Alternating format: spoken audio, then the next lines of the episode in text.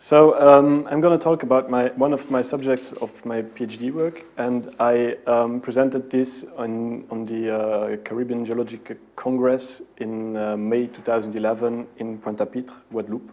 So it was a really great opportunity to present something about Guadeloupe in Guadeloupe. So um, the aim of this work is uh, mainly to study the uplift and subsidence, uh, subsidence and uplift history of La Désirade, um, I'm trying to doing this through dating of carbonate uh, rocks, and um, this is done by foraminifera ages, strontium isotope stratigraphy.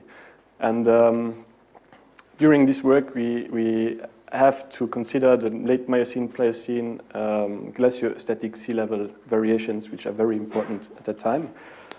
So shortly, the structure of my work.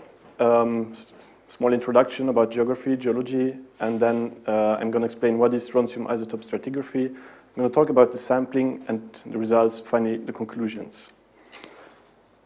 So, La Désirade, um, here, small island uh, in Guadeloupe. So here we have uh, Basse-Terre, Grande-Terre, Les Saintes, Marie-Galante, which is all the islands of the Guadeloupe. Um, it's a very small island. It's like 11 kilometers long and 2 kilometers large and a maximum elevation of 276 meters.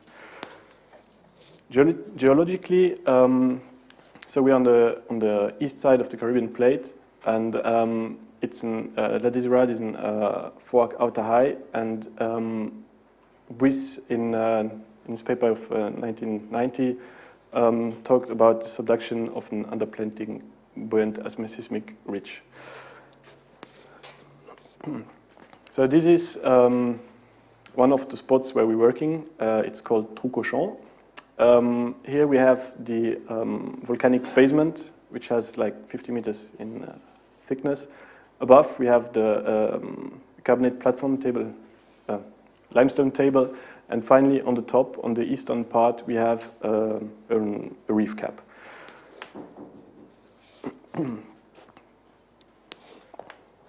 so, um, this is um, very um, synthetic uh, geological uh, interpretation. So we have here um, this basement, Jurassic basement. Um, then we have the uh, limestone table, or the, the limestones, and finally uh, recent deposits, and finally some faults. Um, this is a geological map that has been published. Uh, it's missing uh, by, uh, it's submitted by Baumgartner Mora and Baumgartner. And uh, here we see the differences of the limestones. Here we have the limestone table. Here, uh, we, here in dark blue, we have what we call the detrital offshore limestone. We have um, some fringing reefs. We have that basement, which is, it's, um, there are some pillow lavas, there are radiolarites, strongymites. It's quite complicated. And actually, at that congress, we met um, people from uh, Marseille, Jean-Marc Lardeaux. They are really working uh, in detail on all the basements, so we let them do this. so, um, the strontium isotope stratigraphy, what is it? It's um, measuring the ratio between strontium-87 and strontium-86. Uh, there are three main sources for the strontium. The first one is the mantle source, um, which has a, a, a low uh, value. Then we have the alteration by rivers, which has a, a high ratio, and the recrystallization of carbonate sediments, which has a, a medium ratio, but uh, the value it's, it's a very small amount, so it's not being considered as really important. Um, why does it work? Um, it's because um, strontium has a residence time of uh, million years, and the mix of the ocean by currents only takes a thousand years. So um, what is very important is that the samples we use have to be um, in, in, an original shape. We need to have the, um, the, the, the, small animals we're looking for in an original um, precipitated calcite or aragonite shell. Um, all recrystallized uh, samples are eliminated because we would just measure some diagenesis. Um, we can check this uh, if it's recrystallized, recrystallized or not by cathodoluminescence, by SEM, visually or um, what I'm going to talk later, carbon and oxygen isotopes. So um, the sampling, um, we had a major field campaign uh, with advanced geology students. Uh, some are in the class, uh, or in the room, sorry. Um, they did uh, 1 to 10,000 mapping and some sampling. And um, the aim was to have carbonate rock samples with presence of planktonic and benthic foraminifera and presence of macrofossils. Many gastropod because they're very interesting, because if you find the gastropod, original shell, aragonite, so you can measure. And uh, echinoderms, there were some bivalves, algs. So this is what those samples look like, um, just to show you that they're really awesome and should give some results. So um, this is again the detailed um, geological map of La Désirade. Um, I'm going to talk of Ancienne Carrière, so that you know that it is um, here in the offshore limestone, and um, Route de la Montagne, which is, which is here, and Trou Cochon, which actually is here. So um, for the foraminifera, um, the planktonic foraminifera of Ancienne Carrière um, are used to date the detrital offshore limestones. The result actually is um, here. It's from uh, this Baumgartner Mora and Baumgartner. Um, we, I'm not really an expert, so um, the conclusion is that um, the age of this foraminifera is the latest Miocene to earliest Pliocene age. This is a numerical value of those ages.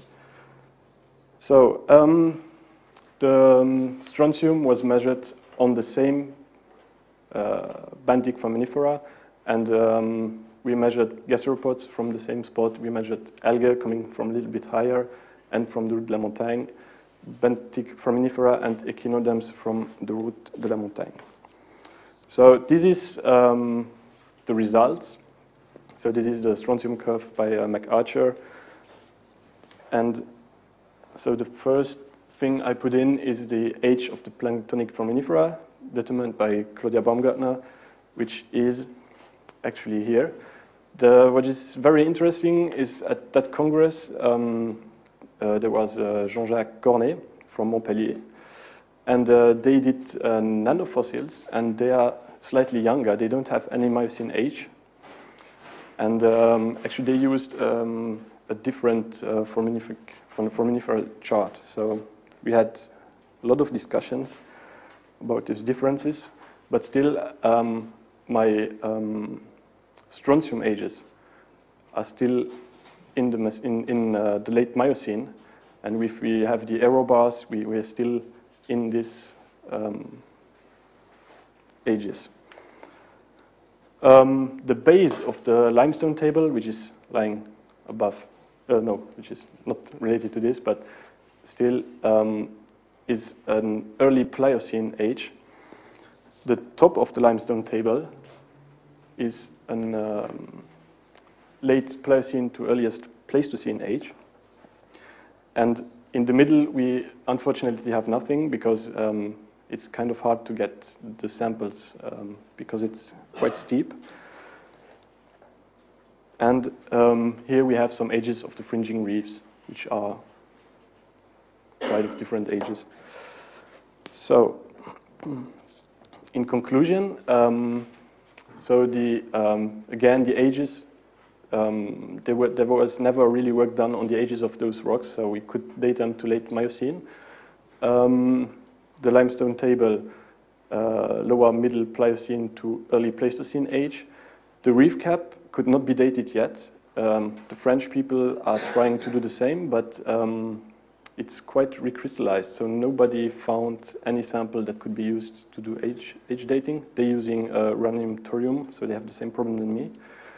And um, still the glaciostatic sea level variations have very important impact on, this, on the whole sedimentology, as we could see before on the um,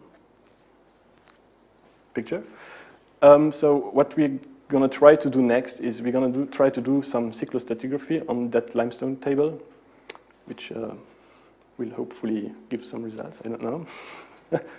um, actually, um, strontium isotope analysis, uh, normally I'm finished. I did them last week, so I'm still expecting some results. And then we're going to try really to have to, to make this the history of this uh, uplift history actually, because um, as you can see, as you have seen, the highest point of the island is 276 meters above sea level, and it's it should be uh, Pleistocene age, so it really pops out very quickly. I did some carbon and oxygen isotopes uh, like a month ago. I still have to make an interpretation on that results. But still, um, it will give some information on the, um, on the diagenesis uh, the samples went through. And um, we still have to check with uh, Jean-Jacques Cornée actually the, the differences of our ages because we really had a long talk about this and it's still not clear um, actually for me it's clear, but for them it's, it's a little bit less clear. And so um, we still have to do to, to, make some discussions about this. And the very interesting point is we had um, the map you have seen. We already reworked it. I did some field work and we made some more corrections and they were they are really interested in us to publish um, actually this map. So um, hopefully this year it's going to work. Thank you very much.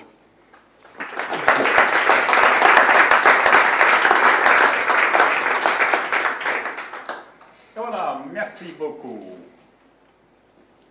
Des questions déjà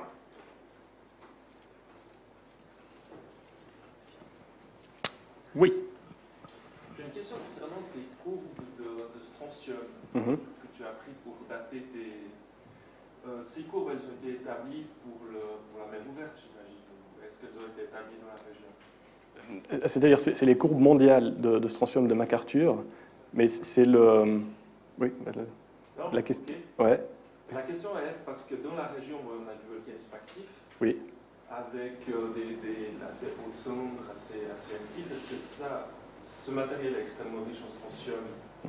euh, d'origine modélique Est-ce qu'il ne peut pas influencer localement la composition de, de, de tes foraminifères qui, forment le, le, le, Ce qu'il y a, c'est que le volcanisme, c'est quelque chose de très ponctuel et que il, il, le, c'est-à-dire le, mixage se fait en, en mille ans.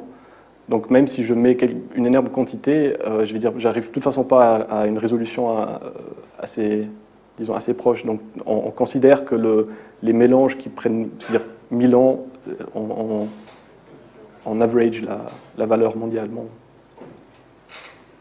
Oui. Euh, Peut-être juste un complément. Euh, ton, ton, souci est justifié, euh, surtout quand on parle de, de, du milieu diagénétique. Hein. Ça, c'est clair. Il y, a, des cendres dans, la colonne stratigraphique. Disons, euh, je pense que dans l'eau de mer, c'est quand même difficile parce qu'on est face à l'Atlantique ouvert. Il y, a, beaucoup de courants aussi. Les facets sont, très de haute énergie. Donc, euh, je ne pense pas que si on serait dans un lagon restreint avec des, euh, des, cendres qui sont dans le lagon, on pourrait craindre. Euh, D'ailleurs, il y a, Laszlo qui a euh, travaillé sur des milieux restreints et montre la déviation de cette courbe strontium par rapport à la courbe de mer ouverte. Mais je ne pense pas qu'on a ce problème-là. Et pour la diogenèse, il faut faire attention, c'est sûr. En fait, c'est ça plus le problème dans la zone, c'est parce qu'il y, a des quantités de pluie infernales qui tombent, et ça dépend beaucoup de l'exposition, de où ça se trouve.